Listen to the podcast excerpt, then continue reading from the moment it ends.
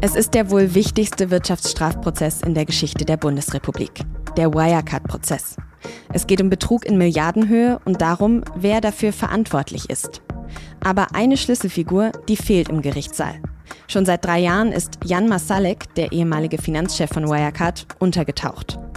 Aber jetzt gibt es zum ersten Mal seitdem ein Lebenszeichen von ihm. Er hat über seinen Anwalt eine Erklärung abgegeben. SZ Wirecard-Experte Stefan Radomski meint, egal ob dieses Schreiben vor Gericht tatsächlich zugelassen wird, es hat den Wirecard-Prozess schon jetzt beeinflusst. Und darum geht's heute bei Auf den Punkt, dem Nachrichtenpodcast der Süddeutschen Zeitung. Ich bin Tami Holderried, schön, dass Sie heute zuhören. Der Wirecard-Prozess läuft jetzt schon seit acht Monaten im Gerichtssaal an der Münchner JVA Stadelheim. Über 400 Seiten lang ist die Anklage, 100 Verhandlungstage sind mindestens geplant. Es geht um Milliarden, es geht um gekränkte Egos, um Lügen und Betrug und natürlich um die Frage, wer hat Schuld am Zusammenbruch von Wirecard? Aber dazu vielleicht erstmal noch einen Schritt zurück. Ein Vertreter der neuen Welt der Finanzen stieg kometenhaft auf. Es ist der Finanzdienstleister Wirecard mit Sitz in Aschheim bei München. Und mittlerweile so stark und hat einen solchen Wert, dass es der Marktwert größer ist als der Deutschen Bank. Wirecard, das galt ja lange als die deutsche Antwort auf Silicon Valley. Ein gehyptes Münchner Unternehmen aus dem Bereich digitale Zahlungen.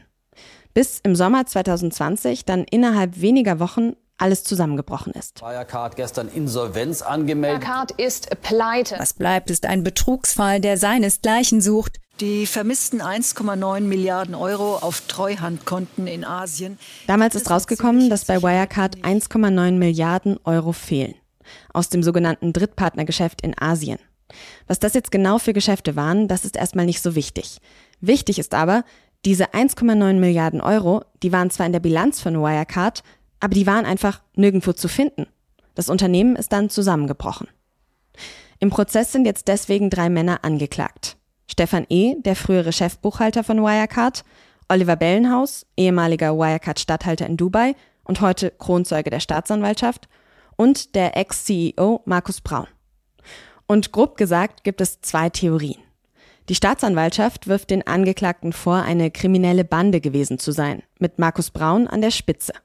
Das Drittpartnergeschäft, mit dem Wirecard eben angeblich so riesige Umsätze gemacht hat, das hat es demnach nie gegeben. Es war alles nur Fake. Und das sagt auch der Kronzeuge Bellenhaus. Markus Braun dagegen sagt, es gab diese Geschäfte sehr wohl. Das waren reale Umsätze.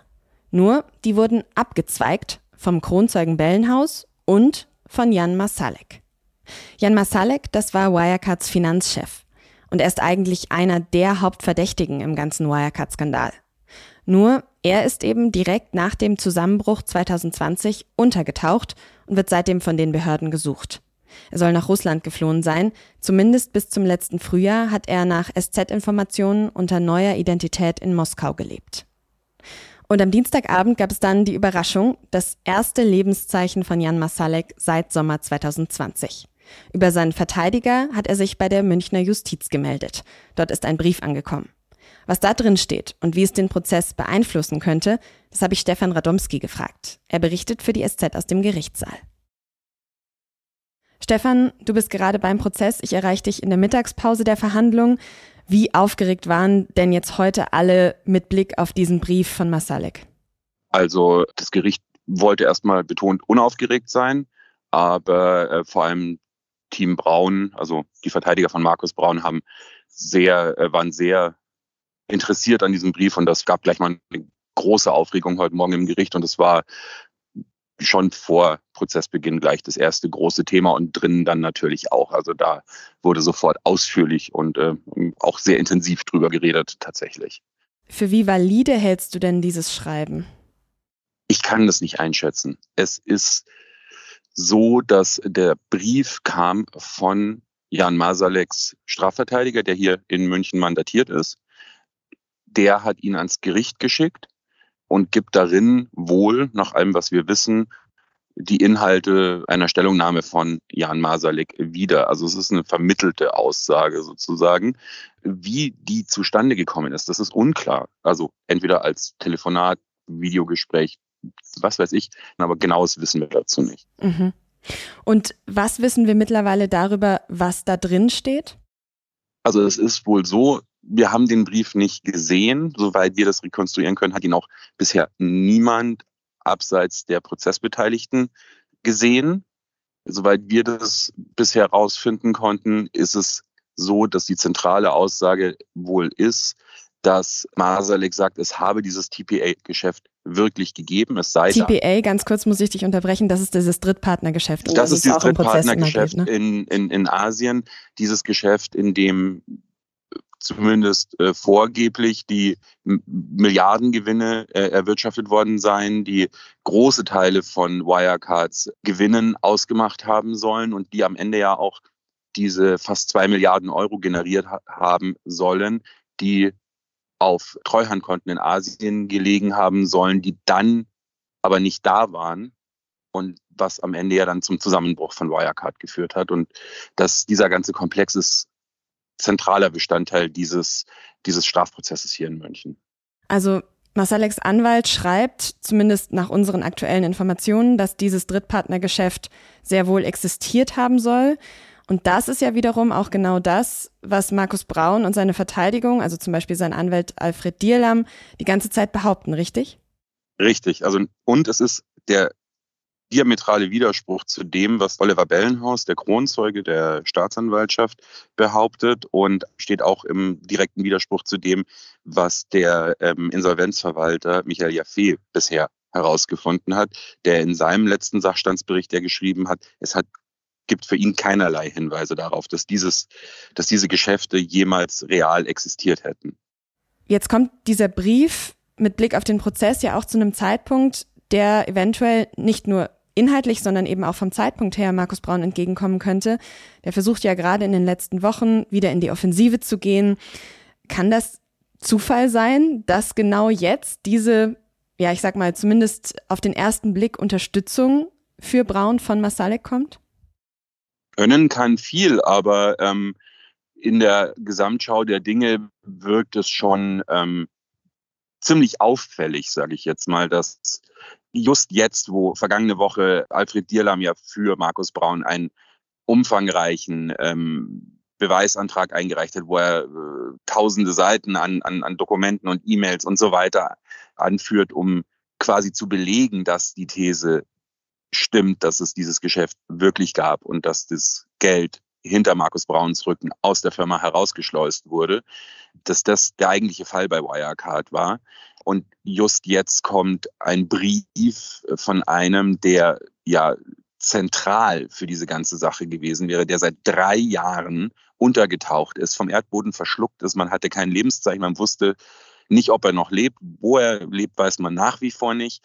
Und der meldet sich jetzt nun plötzlich schriftlich beim Gericht zu Wort und ähm, springt quasi Markus Braun bei, nach dem dieser Prozess nun ja schon, also die Ermittlungen ja schon seit drei Jahren andauern und, und der Prozess nun auch schon seit über sieben Monaten läuft, das ist natürlich schon recht augenfällig vom Timing her. Was dahinter steckt, ähm, ist Spekulation tatsächlich. Die Rahmendaten sind aber zumindest mal so, dass man hellhörig werden muss. Du würdest aber schon sagen, dass dieses Schreiben Braun eher hilft, als es ihm schadet, weil Braun hat ja bislang in seiner Argumentation doch auch viel auf Jan Masalek geschoben, der laut Brauns Theorie ja gemeinsam mit Oliver Bellenhaus dieses Geld abgezweigt hat. Das, da passt dieser Brief ja eigentlich nicht so ganz in die Theorie von Team Braun, oder?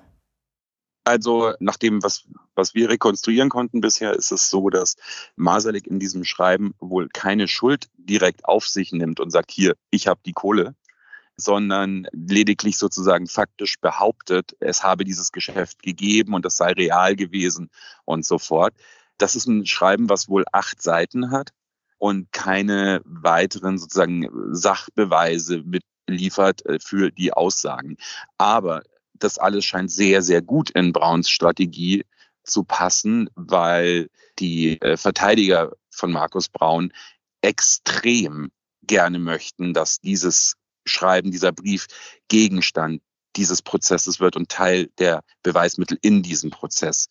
Und sieht es danach aus? Also wird der Richter das zulassen? Was glaubst du? Das ist, eine, das ist eine sehr interessante Frage. Da werden wir jetzt mal abwarten müssen. Er hat sich erstmal extrem skeptisch dazu geäußert, hatte hatte auch gleich gesagt, also er sehe da kaum Möglichkeiten und sei schon sehr gespannt, wie Team Braun das verargumentieren wolle, dass das jetzt Gegenstand des, ähm, des Verfahrens werden soll. Und diese, diese Skepsis des Gerichts, dieses Schreiben quasi zum Gegenstand in der Verhandlung zu machen, hat auch gleich einen Riesentumult heute Morgen ausgelöst im Gericht. Selbst wenn es jetzt kein Gegenstand des Prozesses offiziell wird, glaubst du trotzdem könnte sich dieses Schreiben irgendwie auf den Prozess auswirken? Naja, es hat sich schon ausgewirkt. Das ist in der Welt. Man weiß, dass es da ist, man weiß, dass es existiert. Es wurde zumindest ähm, diskutiert über dieses Schreiben. Es hat schon jetzt Einfluss. Wie groß der am Ende sein wird, das ist noch völlig offen. Das hängt einerseits natürlich davon ab, ob es überhaupt hier äh, jemals äh, in dieses Verfahren eingeführt wird und selbst und auch wenn es eingeführt wird, ist es am Ende ja die Sache des Gerichts, die verschiedenen Indizien und Beweismittel gegeneinander abzuwägen, wenn's, wenn man zu einem Urteil kommt. Und dann wird natürlich schon auch die Frage sein, wie glaubwürdig man denkt, dass dieses Schreiben dann wirklich ist, wenn es eben auf so eine schwer nachzuvollziehende Weise ohne weitere Beweismittel im, zur, zur Absicherung dann da irgendwie beim Gericht einflattert das ist ganz schwer bis jetzt zu sagen. Die erste Reaktion des Vorsitzenden Richters deutet aber eher nicht darauf hin, als ob der jetzt da den großen Wendepunkt drin sieht bisher. Dann erstmal vielen Dank bis hierhin, Stefan. Die extreme Hitze mit Temperaturen von teilweise mehr als 40 Grad hält in Südeuropa weiter an. An vielen Orten ist es so heiß wie nie zuvor. Auf Mallorca wurden zum Beispiel am Dienstag 43,9 Grad gemessen. Das EU-Koordinierungszentrum für Notfallmaßnahmen hat deshalb jetzt für mehrere Gebiete Alarmstufe Rot für hohe Temperaturen ausgegeben. Für den größten Teil Italiens, den Nordosten Spaniens, Kroatien, Serbien, das südliche Bosnien-Herzegowina und Montenegro. Wegen der Schulferien reisen aktuell aber besonders viele Menschen in diese betroffenen Regionen. Ende August treffen sich mehrere Staatschefs zu einem Gipfel in Südafrika die von Brasilien, Russland, Indien, China und eben Südafrika als Staatengemeinschaft nennen sie sich BRICS. Nun ist klar, dass Russlands Präsident Putin wohl nicht dabei sein wird. Gegen ihn liegt nämlich ein Haftbefehl des Internationalen Strafgerichtshofs vor, weil er für Kriegsverbrechen verantwortlich gemacht wird. Südafrika erkennt dieses Gericht an und deswegen hätte Putin dort bei seiner Ankunft verhaftet werden müssen. Das wollte der südafrikanische Präsident aber unbedingt vermeiden und hatte schon eine Ausnahme beim Strafgerichtshof beantragt. Im Krieg in der Ukraine bezeichnet sich Südafrika offiziell als neutral, gilt aber als Verbündeter Russlands.